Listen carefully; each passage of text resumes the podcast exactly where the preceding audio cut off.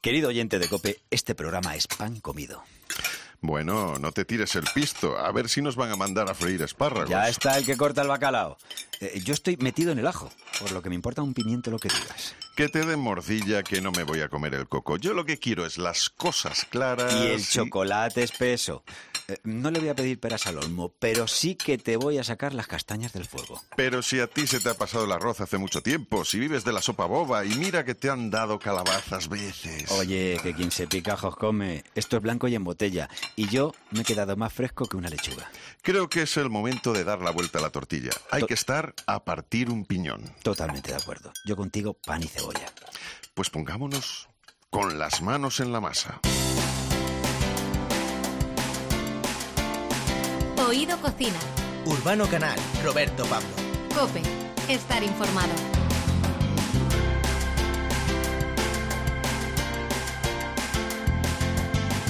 Vamos a sacarle el jugo a los próximos minutos y para ello te vamos a ofrecer sabores y aromas. El verano me huele a tinto de verano.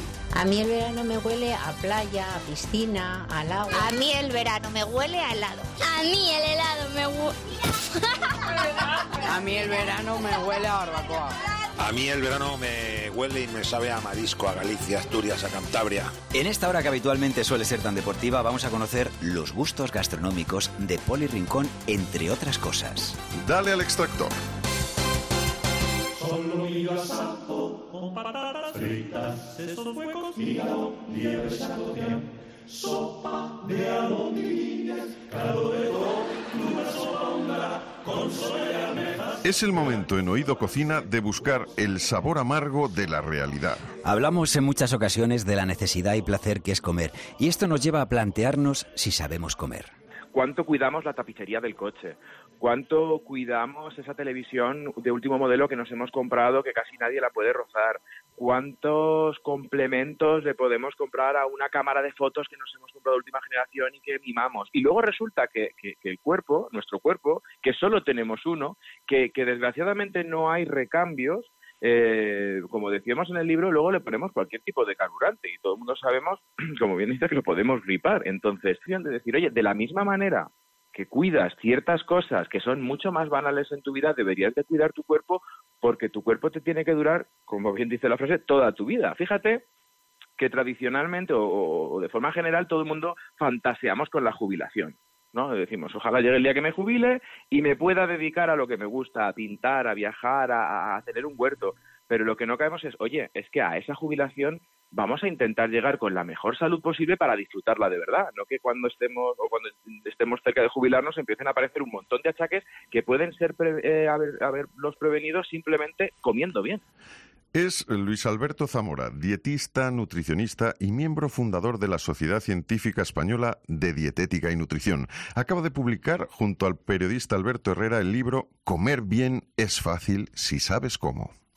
¿Sabes lo que pasa? Que co- como desde que nacemos, lo habéis dicho muy bien, comemos, damos por sentado que lo hacemos bien. Y entonces, si os fijáis, en de las primeras frases del libro es que comer es meterse comida en la boca, pero nutrirse es otra cosa, que es aportar al cuerpo lo que le necesita. Entonces dijimos, oye, vamos a hacer un libro muy sencillo, muy fácil, que la gente entienda cómo funciona el cuerpo y por qué son estos consejos y no otros, y, y luego ya, quien quiera mm, avanzar más en las ciencias de la nutrición, pues tiene un montón de libros, pero vamos a empezar por el ABC porque hemos olvidado ese ABC. De hecho, cuando tengo conversaciones, y, siempre pongo de ejemplo a mi madre, pero por no poner a la madre de nadie, la mía, eh, y me, me habla de términos como fitosteroles, yo digo, bueno, esta mujer cuando se ha sacado la carrera de nutrición, ¿cómo es posible que maneje un término tan científico como fitosteroles?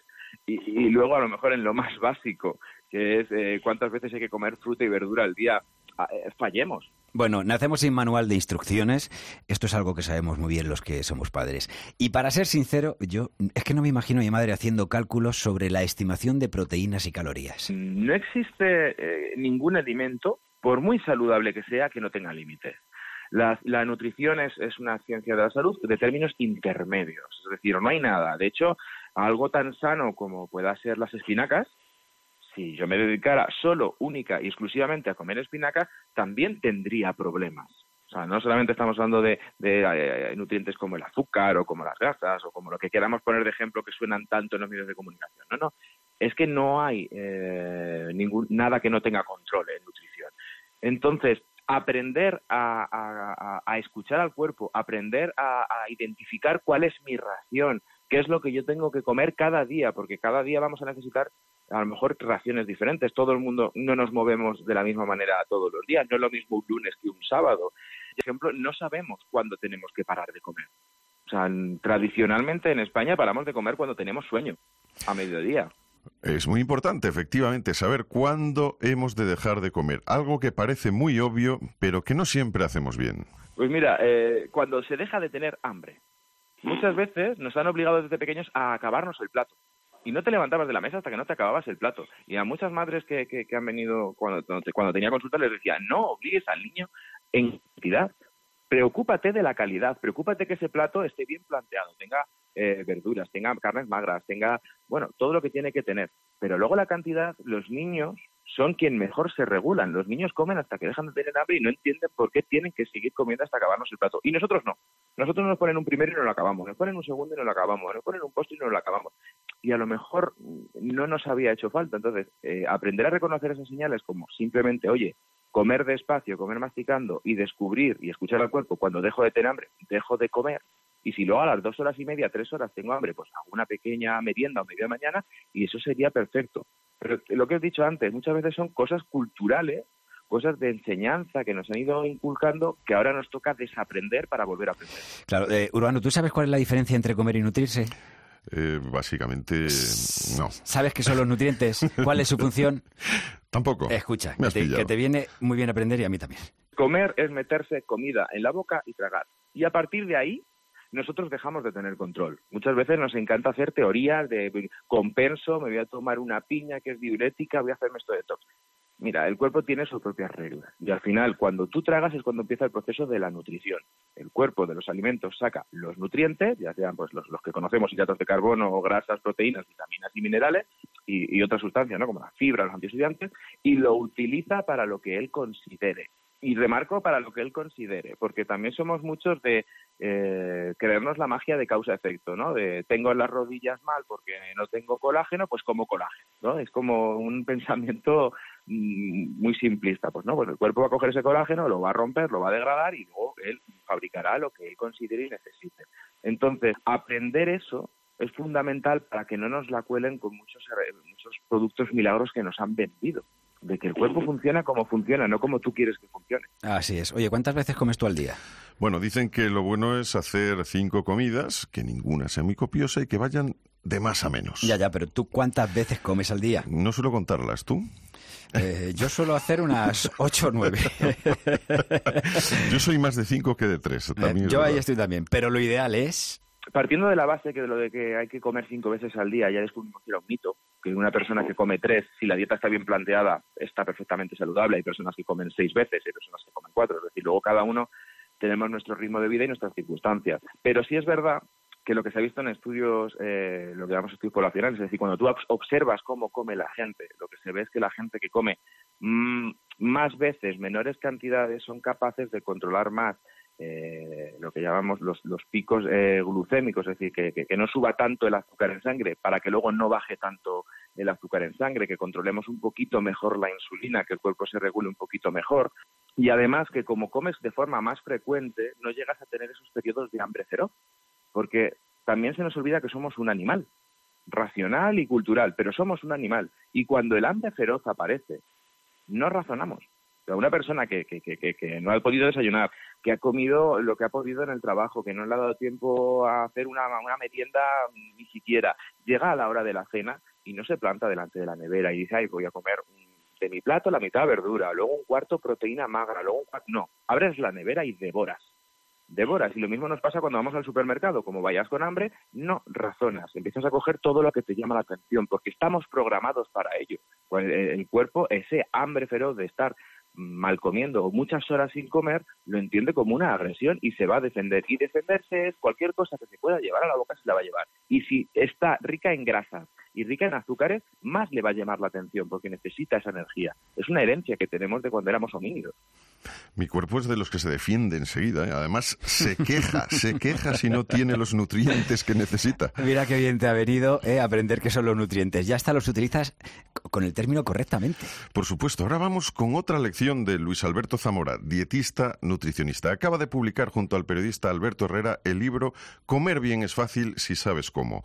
Con el calor siempre nos dicen que debemos estar bien hidratados y no siempre hacemos caso cuando el agua en nuestro cuerpo es más importante que... La cerveza y las gambas.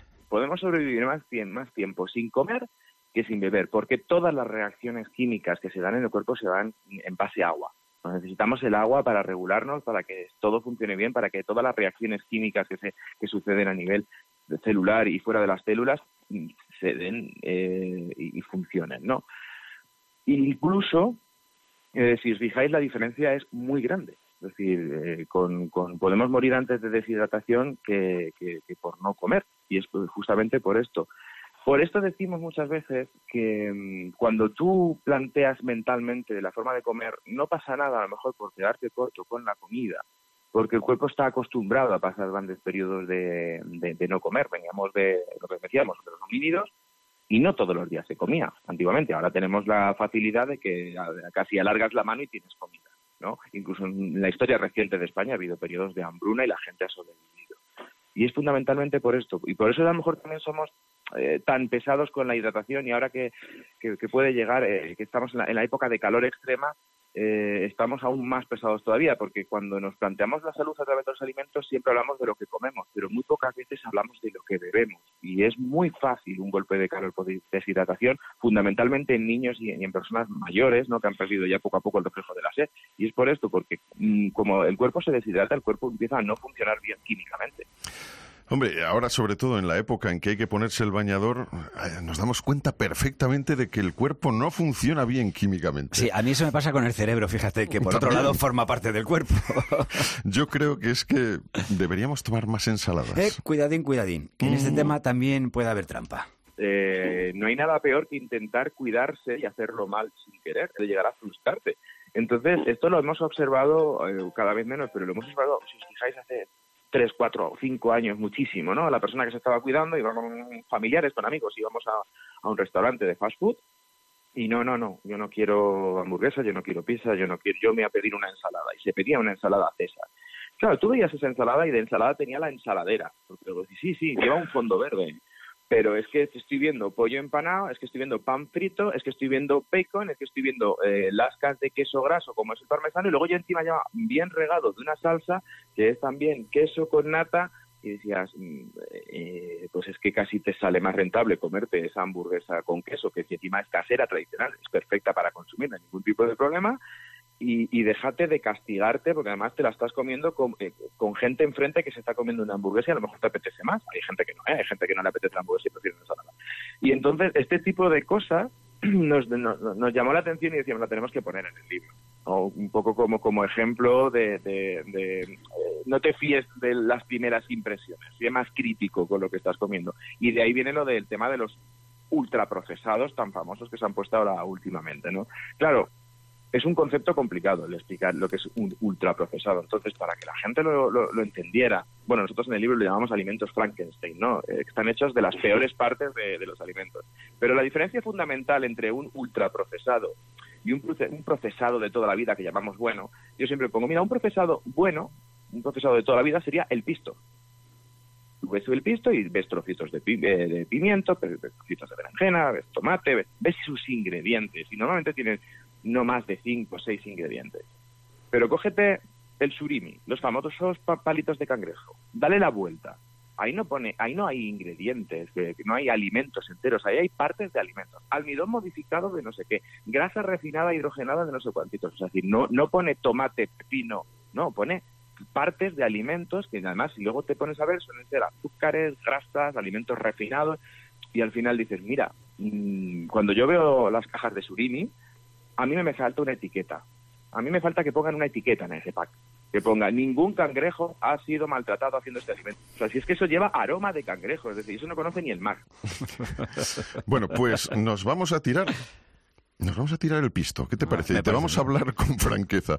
El libro está muy bien porque dice verdades como puños, pero quizás a estas alturas del año y con todo lo que hemos vivido, prefieres que te dosifiquen la verdad. Sí, porque la verdad es que hay que cuidar el cuerpo y para eso hay que mirar bien lo que comemos. Nosotros no somos científicos, pero sabemos que disfrutar de la gastronomía siempre es un placer. Y eso es bueno para el body y para el intelecto. Porque... De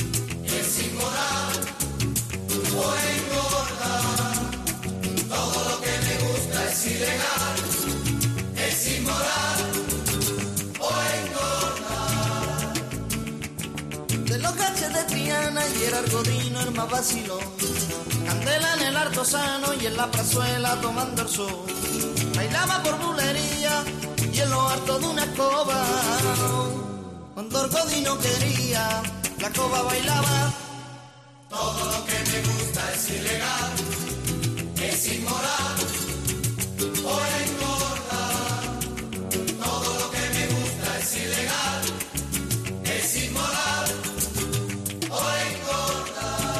Oído Cocina.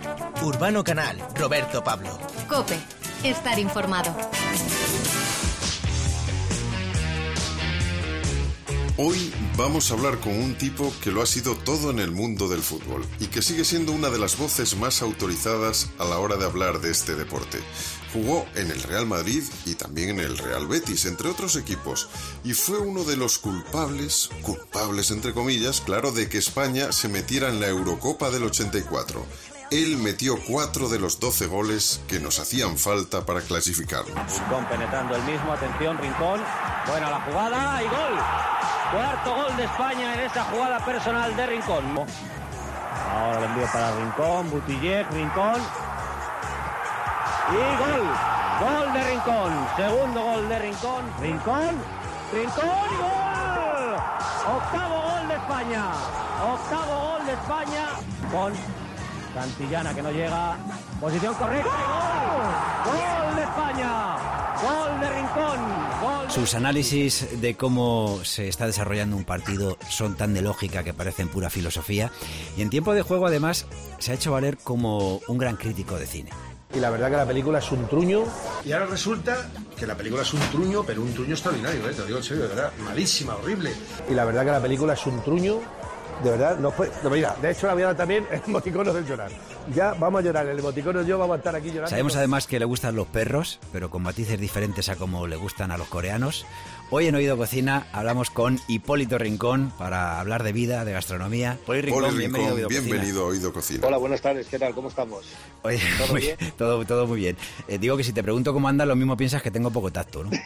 No, no, tienes poquísimo tacto, Roberto. Esto te lo estás haciendo posta, yo lo sé. O sea, preguntarme ahora mismo que acabo de terminar la rehabilitación y todo, cómo ando, eso es de mala idea, de mal amigo, ¿eh? No sé cómo hablo contigo, ¿eh? Vale. No lo puedo decir, ¿eh? Bueno, venga, en esta hora eh, te hemos oído hablar de fútbol, de cine, pero nos faltaba saber eh, qué, qué tal se te da a ti la crítica gastronómica, qué papel juega la comida en tu vida. No sé si es un placer, es una necesidad. Para mí es una de las mejores eh, sensaciones y experiencias que existe en la vida.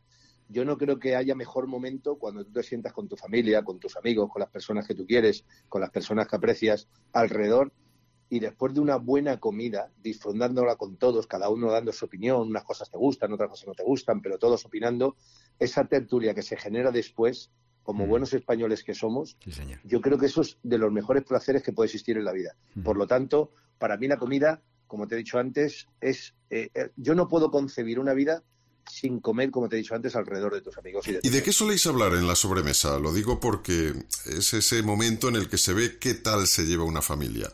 Las bien avenidas alargan la sobremesa, pero los que no se soportan tienden a salir corriendo con alguna excusa, ¿no? No, pues fíjate, mira, normalmente nosotros, y ahora en este caso que acaba de llegar mi familia, aparte de Venezuela, y parte que ya están viviendo aquí en España, que han podido salir de Venezuela, porque tú ya sabes cómo está Venezuela. Eh, bueno, de hecho han llegado la semana pasada a Barcelona, eh, dos se quedan en Barcelona y los demás se vienen para acá, para Sevilla, y ya te digo, ya los tengo aquí a tres, ya los tengo aquí, y la verdad que la- lo que te vienen contando de Venezuela es tremendo, tremendo, tremendo, terrorífico, absolutamente terrorífico. Pero bueno, vamos a hablar de lo positivo y tal, ¿no? Y entonces, pues ya a partir de hoy, hasta que se queden aquí, pues te puedes imaginar, es comida tras comida, cena tras cena, tertulia tras tertulia, y la verdad que hablamos de todo, discutimos de todo, y disfrutamos absolutamente de esos chillidos, como buenos españoles que somos todos, en la sobremesa de una comida de españoles cuando están felices y contentos. no nos escuchamos, nos negamos la razón siempre y no sabemos realmente lo que dice uno del otro en ningún momento. Oye, por cierto, que creo que cuando vas al cine tienes un ritual en el que te preparas para disfrutar de la película, pero piensas también en el estómago. ¿Qué te sueles llevar a una sala de cine? A ver. Hombre, llevarte dejan entrar poco y ahora menos. Ahora, de hecho, todavía aquí en Sevilla, no sé si ha abierto un cine, me parece, está haciendo cuestiones experimentales de con la gente, de, de todo lo que se puede ocupar, lo que no se puede ocupar, pero los, demás cines están cerrados. Pero cuando íbamos al cine, nosotros vamos con nuestros amigos y hay un día a la semana que suele ser los viernes, porque es cuando estrenan las películas, tú sabes y tal, que nos juntamos, sobre todo un día cada vez al mes, aunque los demás días también, las semanas, semanas también vamos, pero ya en otro día, y nos juntamos mínimo tres matrimonios o cuatro matrimonios que salimos a salir de todos los que somos, de un grupo de doce matrimonios que somos, y evidentemente nos ponemos ciegos, y te lo voy a decir así, ¿eh? No quiero hacer publicidad, de una hamburguesa muy famosa, de un Burger King muy famoso. ¿eh? nos sentamos todos como niños, nos ponemos hasta las coronas y cosas de estas.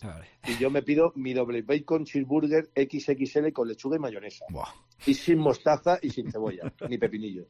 O sea, que no te puedes imaginar. Nos ponemos ciegos. Luego hay veces que nos metemos, eso sí, los fantasmitas y nuestro buen vaso cubo, mejor dicho, de Coca-Cola hasta arriba, y nos sentamos todos allí con todas las chucherías del mundo y nos ponemos ciegos. Ya te voy a contar. Yo creo que te voy a decir una cosa. Yo creo que ninguno de mis amigos, ni me ha cogido el coronavirus por el tema que nos metemos. Yo creo que con toda la mierda que nos metemos, estamos totalmente inmunizados a todo. Absolutamente a todo. Vale, eso cuando vas al cine. Pero en tu día a día, ¿cuál es tu plato preferido? Lo que más te gusta comer. Yo es que tengo varios platos. Mira, te voy a decir uno, te voy a decir uno, y ya si quieres hablamos de él, que es el lomo a la sal con guasacaca esta la que te estaba hablando de Venezuela. La guasacaca es una salsa venezolana que se pone para las verduras, se pone para la carne, sobre todo para la carne, se puede acompañar con cualquier, absolutamente con cualquier cosa. Es una cosa extraordinaria. Entonces, aquí en casa, que eso lo hago yo, ¿eh? esas de las cosas que yo hago, ¿eh?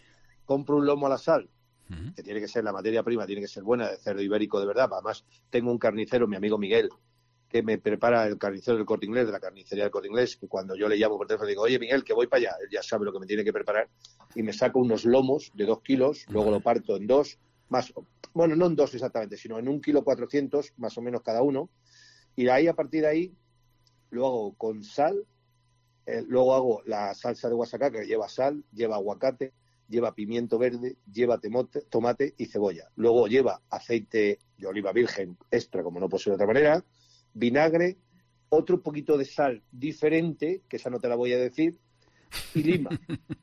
y lima. Vale. Y cuando tú haces esa salsa, sacas el lomo del cerdo ibérico y lo juntas, la explosión de placer en la boca es extraordinaria, no te lo puedes ni imaginar.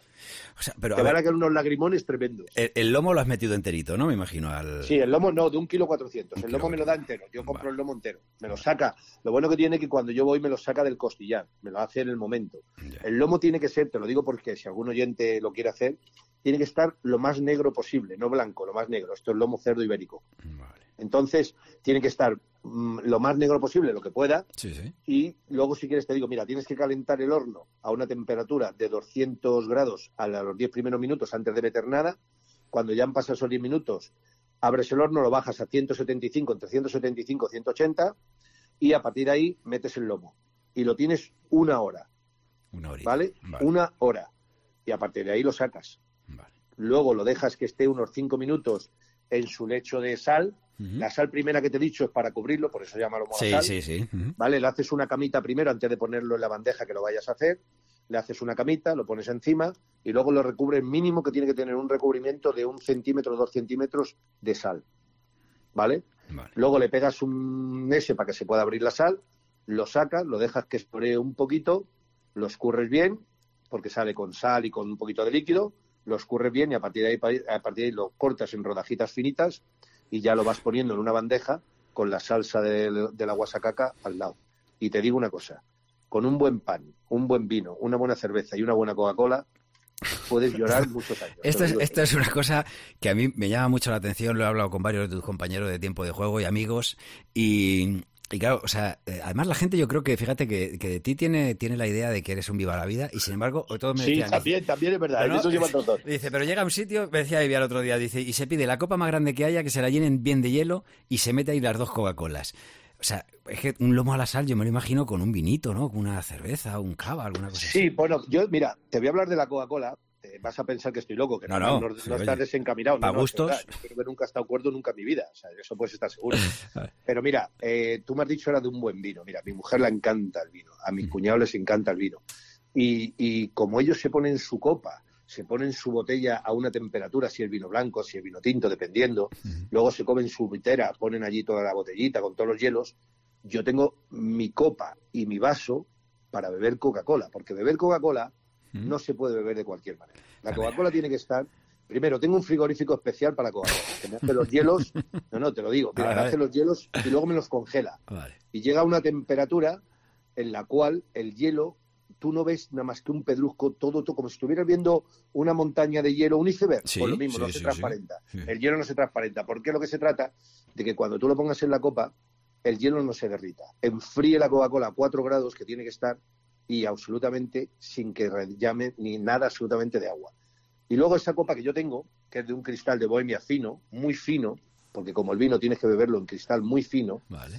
hace una curvatura que cuando el gas carbónico llega arriba, en vez de irse y perderle el sabor, vuelve a bajar. Y entonces esa Coca-Cola, cuando tú le das el sorbo, ya te digo que posiblemente hay pocos vinos en el mundo que puedan superar a este momento de la Coca-Cola. Mira, o sea, qué gran embajador estás siendo ahora mismo de este re- refresco gaseoso, pero es que me estás recordando un poco al cariño que le pone, por ejemplo, nuestro queridísimo Pepe Domingo Castaño cuando nos habla de algunas de, de- de, bueno, de los anunciantes que hay en, en esta casa y que nos ofrecen siempre unos productos que son, o sea, no, si te puedo decir, gourmet. si te puedo decir una cerveza, si no te molesta. No, hombre, ¿qué- qué va a decir? Vamos, vamos. Escucha, la 1906 de Estrella Hombre, Galicia Hombre, es extraordinaria. ¡Buah! No te lo pueden imaginar. ¿Cuál sería el plato familiar? Cuando os juntáis, eh, ¿quién cocina? ¿Tú? ¿Tu mujer? ¿De la que siempre hablas maravillas? ¿O eres tú mejor cocinero? ¿Quién? La que cocina de verdad, y, y, a ver, voy a ser un poco imprudente, voy a ser un descerebrado. venga. Yo tengo una mujer que cocina extraordinariamente bien. Y te digo una cosa, con todo el cariño del mundo y todo el respeto del mundo, no le tiene que envidiar a ningún chef del mundo nada, absolutamente nada. Y te voy a decir varios platos que hace que te vas a alucinar. Y la he hecho a competir. Ella y mi yerno, el marido de mi hija, hacen dos o tres platos que son insuperables. Te lo digo con todo el cariño del mundo y toda la humildad. ¿eh? Mi mujer hace un cocido madrileño y un chupe peruano que se te caen los pantalones al suelo. Así como te lo estoy contando. Hace un cocido madrileño. Mira, el cocido tarda dos días en hacer. Guau. Dos días. En un concurso no se podría hacer porque tarda dos días. De cómo va preparando todo lo que son los garbanzos, las verduras, la gallina, el pollo, eh, la, la carne de ternera. Todo esto lo lleva eso. Los chorizos, que lleva varios chorizos, de jabuguitos, el compango, el tocino. Bueno, no te pueden imaginar. Todo eso va en una producción desde un día, desde el día anterior hasta el día que no lo comemos. Y todo eso lo va haciendo, lo va haciendo hasta que termina. El mismo día que comemos, una hora antes, termina todo. Y te puedes comer el cocido madrileño, que es seco, como tú sabes, y Sí. todo aparte, y luego te lo puedes cambiar también con la sopa, porque sale un caldo que lo masticas. No te pueden ni imaginar. Así para empezar, eso para empezar. Ya, ya. Eso es el plan familiar. Y luego hace un chupe peruano. ¿Eso qué es el chupe peruano? Que no sé lo que es. chupe peruano es una comida, la comida más típica de Perú, por eso Sí. se llama el chupe peruano.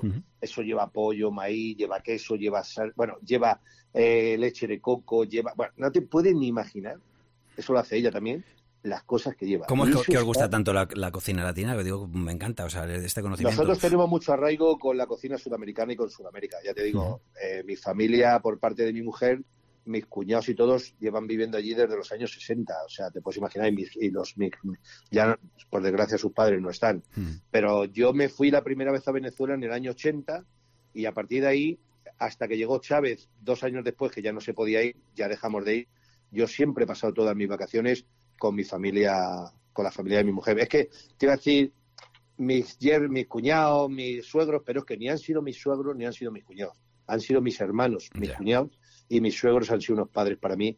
Y mi suegra ha sido. Yo tengo una suegra extraordinaria. He tenido una suerte. Yo no sé Dios por qué me quiere tanto, porque me ha hecho un regalo en mi vida con mi mujer y mi familia, que no te pueden imaginar. El mayor regalo que tengo en mi vida.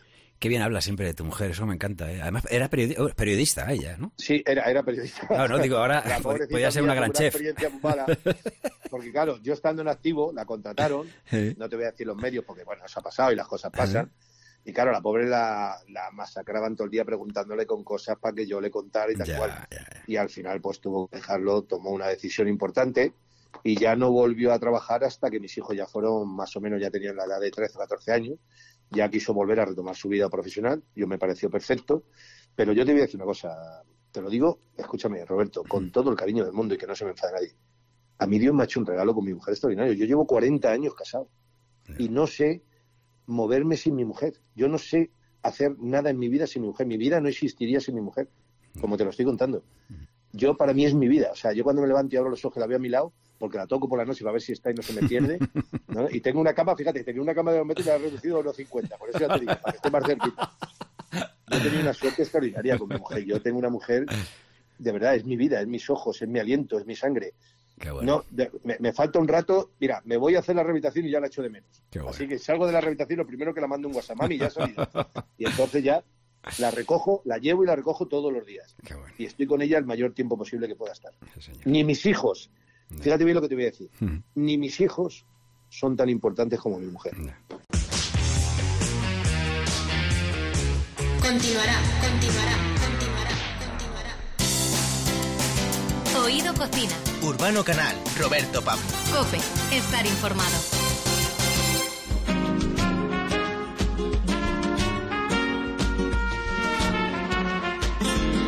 En Oído Cocina somos firmes defensores de los productos de temporada. Y también firmes defensores de las tradiciones que están relacionadas con la gastronomía. Por eso queremos repasar el por qué y el cómo se elaboran o consumen ciertos productos. Hoy vamos a conocer mejor qué son los espetos y desde cuándo empezaron a elaborarse. Que desde que se encendió el primer fuego y se cocinó en la prehistoria el primer eh, trozo de carne o pescado, hasta el día de hoy se han cocinado espetos. En Málaga, eh, los marengos pues utilizaron lo que viene a ser este método de cocina para mantenerse ellos conforme tenían que dar sus viajes, eh, sean de de intercambio de bienes o a la hora de pescar. Es José Moreno, reconocido como mejor espetero de la Costa del Sol y del mundo por la Gourmet Edition 2020 y es además presidente de la Asociación de Espeteros. ¿Cuántas veces hemos hablado de la importancia del fuego en la evolución del hombre? Un calor que ha hecho que podamos modificar los productos y que muchos de ellos tengan un sabor u otro dependiendo de cómo los cocinemos. Pero el espeto tiene dos actores principales. Por un lado el calor de las ascuas y por otro la sardina. Un producto que, como decíamos al comienzo, está de temporada. Eh, aquí en Málaga sí, eh, o en la zona conocida como la Costa del Sol o zonas litorales, porque aparte de Málaga había otros lugares que se intentaba o se hacían también de pescado, pero no se han conservado ni se han llevado hacia adelante. ¿Qué es lo que ha ocurrido? Que en Málaga, debido a la demanda de tanto pescado que se nos conoce como boquerones, pues la sardina eh, también es más abundante y cuando las pescaban, lo primero que ellos hacían eran cocinarlas por su rapidez y riqueza, eh, la riqueza que tienen para dar eh, vitaminas, proteínas y demás al cuerpo. Se trata de arrimar el ascua a tu sardina, ¿eh, Roberto? Muy bien. Un espeto es una sucesión de sardinas ensartadas en una caña para cocinarse al calor de las ascuas. Esto es así. Y esa caña que la sustenta no es un hecho al azar. Como toda la cultura gastronómica, tiene su porqué. Eh, unas sales minerales que no tienen metal, que conforme se va cocinando el pescado a la fragua, el pescado va absorbiendo esas sales minerales.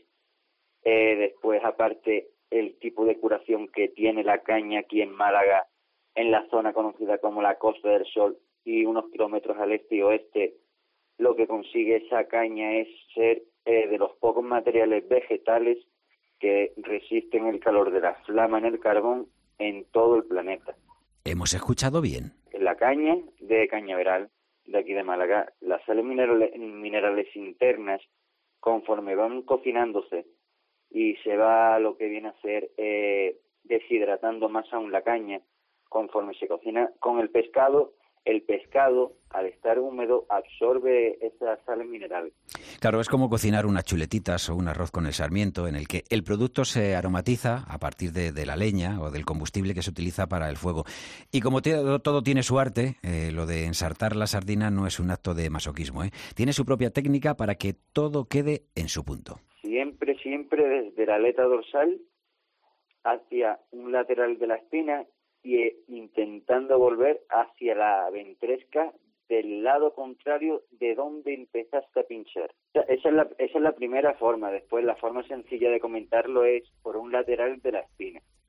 Bueno, es cuestión de ir probando y quizá pues ver algún tutorial hasta que nos salga como un maestro. Por cierto, la cantidad y el tamaño aquí sí que importa. Normalmente eh, los originales antiguos y tradicionales han sido siempre de 4 a 6 sardinas. Aquí siempre se han preferido las medianas, eh, pequeñas, eh, no lachas. La verdad, las lachas vienen a ser las sardinas grandes que todo el mundo conoce como tiburones cuando se las ponen en el plato. Vale. Bueno, ya sabemos que lo ideal es ensartar la sardina con caña. ¿Y la madera más adecuada para dar calor a la sardina? Eso es muy, muy importante, la verdad. Eh, siempre es preferible de que sea leña en vez de carbón. Pues cuando vas realizando tú el cambio de esa leña a carbón, eh, va dejando un aroma en el pescado. Lo mismo que hemos conseguido ya también con el sabor y demás con la caña, ya la leña ahí también interviene y empieza a sumar sabores, texturas y aromas. Naranjo, limón, olivo o encina son mis preferidos. Mm, siempre decimos que la cocina es tiempo también. Un alimento va a estar mejor o peor de sabor dependiendo de la maestría que tengamos en su elaboración. E insisto que para esto el tiempo es fundamental.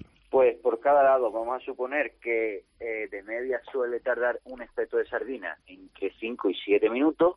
Vamos a poner entre 2 minutos y medio y 3 minutos y medio por cada lateral. Bueno, ahora es veranito y el que esté por Málaga o quien tenga la oportunidad de comerse un espeto, pues lo va a hacer. Pero un detalle que no se nos puede pasar por alto es cuál es la mejor temporada para comerse eso, un buen espeto.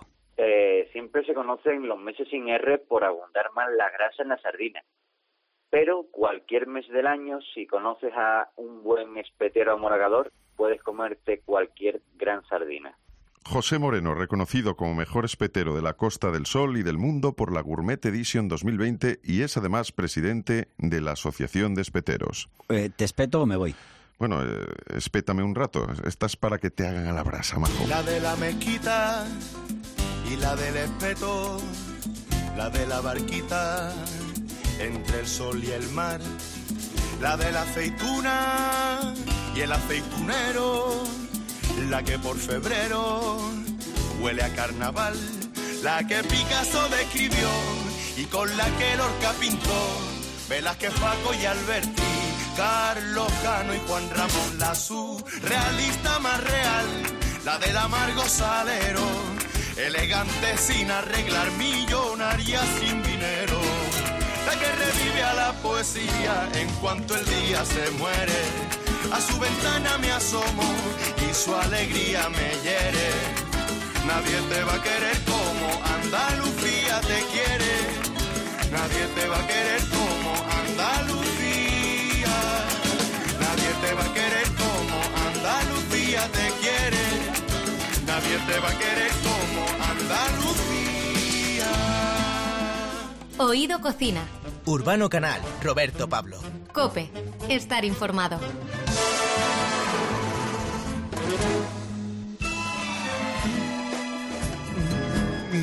No es posible. ¿Quién hizo el ratatouille? Díganme ahora. Les rêves des amoureux sont comme le bon vin. Ils donnent de la bueno, en todo programa de radio siempre hay un crítico de cine y suele haber un experto en gastronomía. Ah, está muy bien que lo digas, porque en este programa no hay ni lo uno ni lo otro. No cumplimos académicamente con ninguna de estas dos especialidades, pero nos encanta el cine y nos gusta todo lo relacionado también con la alimentación. Sí, por eso nos interesa cuando maridan estos dos mundos, cuando se unen. El 29 de junio de 2007 se estrenaba en los cines de España la película de animación, vamos, lo que para nosotros de pequeños era dibujos animados, la película de animación de Pixar Ratatouille. Ah, París, Francia, donde están los restaurantes más elegantes y los mejores chefs del mundo. Barry, dos de salmón, bien dorado. Desde pequeño he querido ser uno de ellos. Puede parecer un sueño extraño para una rata, pero siempre he pensado que con esfuerzo y un poquito de suerte, solo es cuestión de tiempo que me descubran. Para quien la haya visto, seguro que no tenemos que convencerlo de nada. La película es genial, y más si pensamos que el guion trata de una rata que quiere convertirse en un gran chef. Y lo más importante es que Remy, que es como se llama la rata, tiene mucha mano para la cocina. Necesito este trabajo. He perdido muchos. No sé cocinar y estoy hablándole a una rata como si entendiera lo... ¿Has sentido? ¿Puedes entenderme? Yo no sé cocinar, pero tú sí, ¿verdad? No seas tan modesto, hombre, que eres una rata. Evidentemente a ninguno de nosotros nos gustaría encontrarnos con una rata en la cocina de un restaurante, ni en ningún sitio de un restaurante, ni en nuestra casa siquiera. Eso no significa que en algunas cocinas haya ratas. Quiero hacer cosas, papá. Aléjate de los humanos, es peligroso. ¡Ay! Calla y come tu basura. Calla y come tu basura, pero ese es, es otro tema. La historia de Ratatouille es una genialidad justo por eso. Porque consigue hacer que uno de los bichos más repulsivos que hay para la mayoría de las personas se convierta en un ser al que podemos querer y al que deseamos que todo le salga bien. Pero, como hemos dicho, no somos críticos de cine, por lo que esta labor se la vamos a dejar a tres personas que saben de películas de animación más que nosotros. Os presentamos a Becky, la cuarentenista de 10 años de edad. A mí el cine me gusta porque me hace pensar. Anda. Liberto, crítico despiadado de 7 años. De el ratón que se pone en el pelo del otro y le ayuda a cocinar.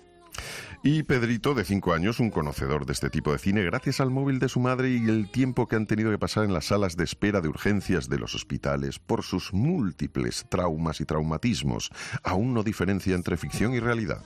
Sí, y tiene unos amigos. Y, y tiene un amigo que son súper amigos que van a todas partes. Bueno, les hemos pedido que bajen el nivel y, y hablen de forma coloquial para que todos entendamos qué les pareció la película Ratatouille. Si vosotros vais a un restaurante y hay una rata y que es la cocinera o el cocinero, ¿comeríais? Sí, sí, ¿Por qué? porque no sé, me da igual. Porque no has visto la peli del ratatí. ¿Y sabéis lo que significa ratatouille? Eh, no. Rata que cocina y que, que tiene unos cuantos amigos. bueno, el ratatouille es un asado o un guiso de diferentes hortalizas típicas del sur de Francia, concretamente de Niza, en la región de Provenza. Jean Charles es jefe ejecutivo de la boutique del restaurante francés Maison Mélie, que está justo en el pleno centro de Madrid. Está en la calle Génova.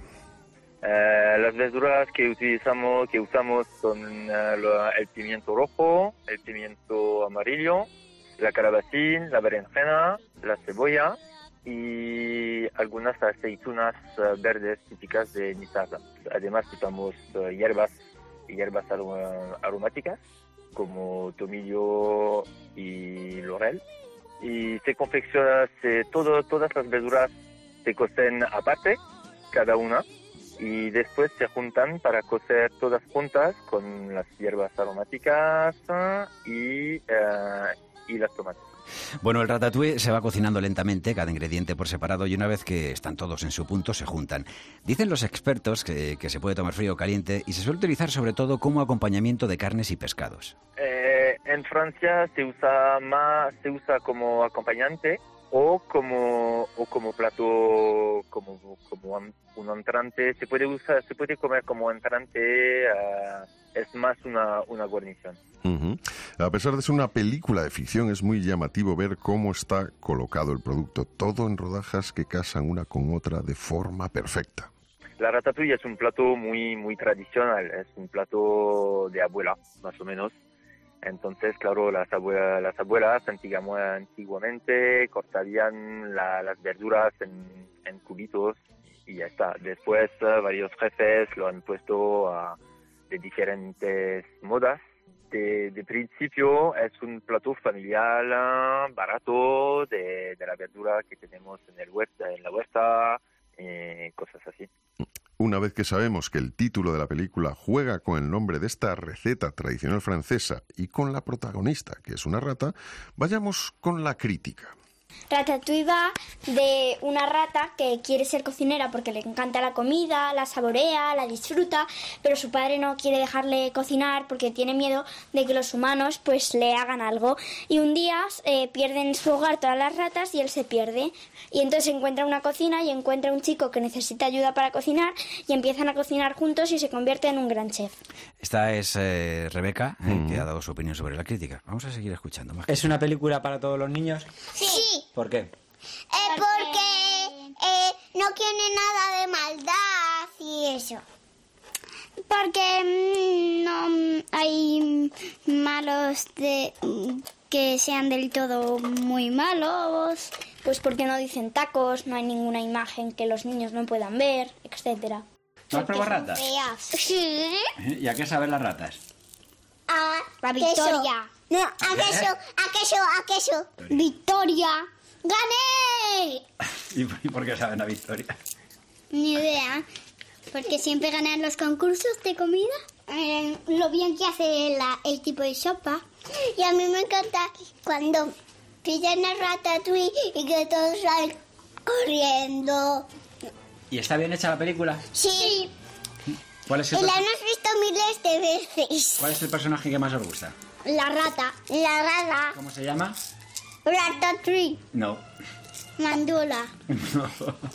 Ah, Planty. Ismael. Eh, Pedri. ¿Pero la habéis visto o no la habéis visto la peli? Sí que la he visto. ¿Y os ha gustado? Sí. A ver, ¿qué nota le pondríais? Del 1 al 5.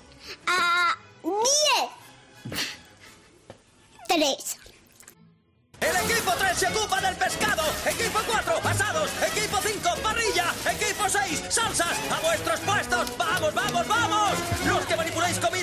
Sobre las patas traseras.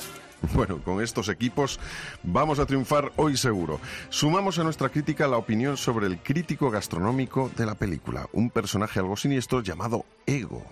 Bien.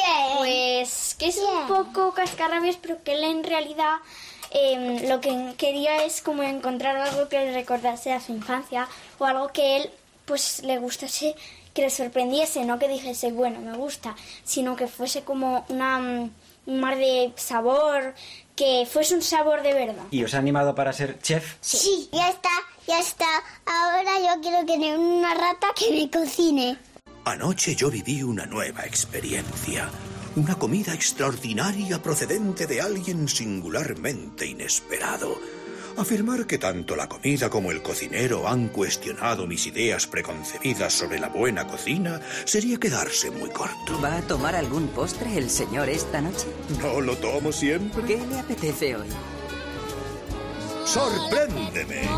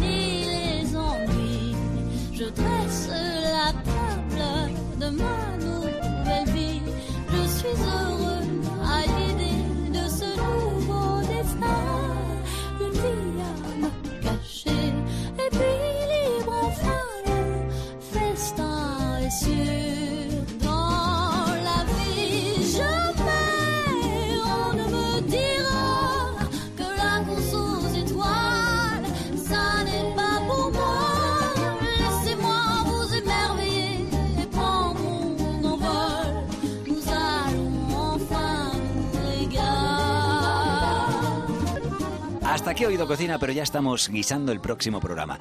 Si quieres repetir... Pues estamos en redes sociales, estamos en Instagram, en Facebook y en Twitter como Oído, Oído Cocina, Cocina. Cope. Él es Urbano Canal. Y el Roberto Pablo. Y juntos somos Oído Cocina.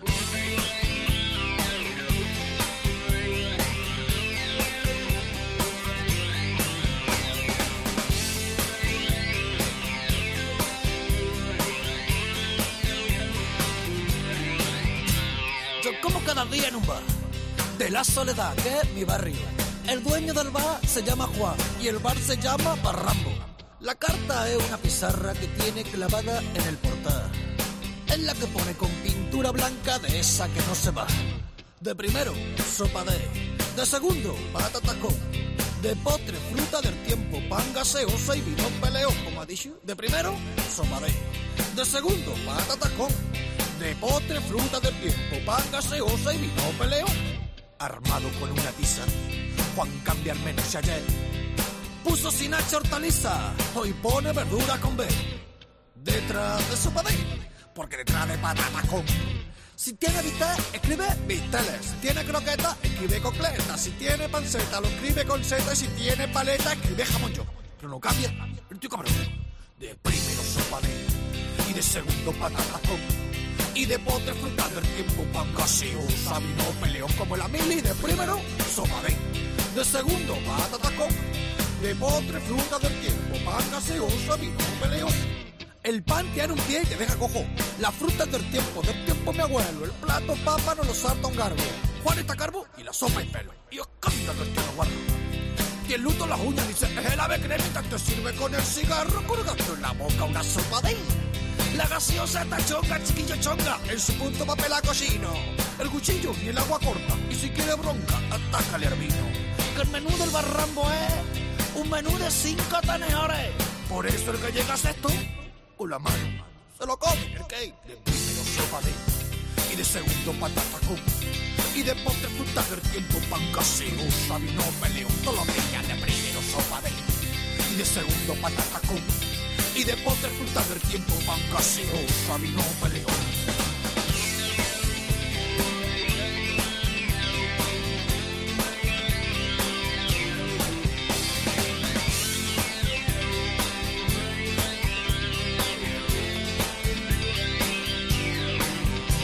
Pero a dónde se ponga este sitio, quite el burritín, el Kentucky Fried el pisajú y todo lo fafú. Que por 500. 75. Yo me quedo con este menú. ¿Qué menú?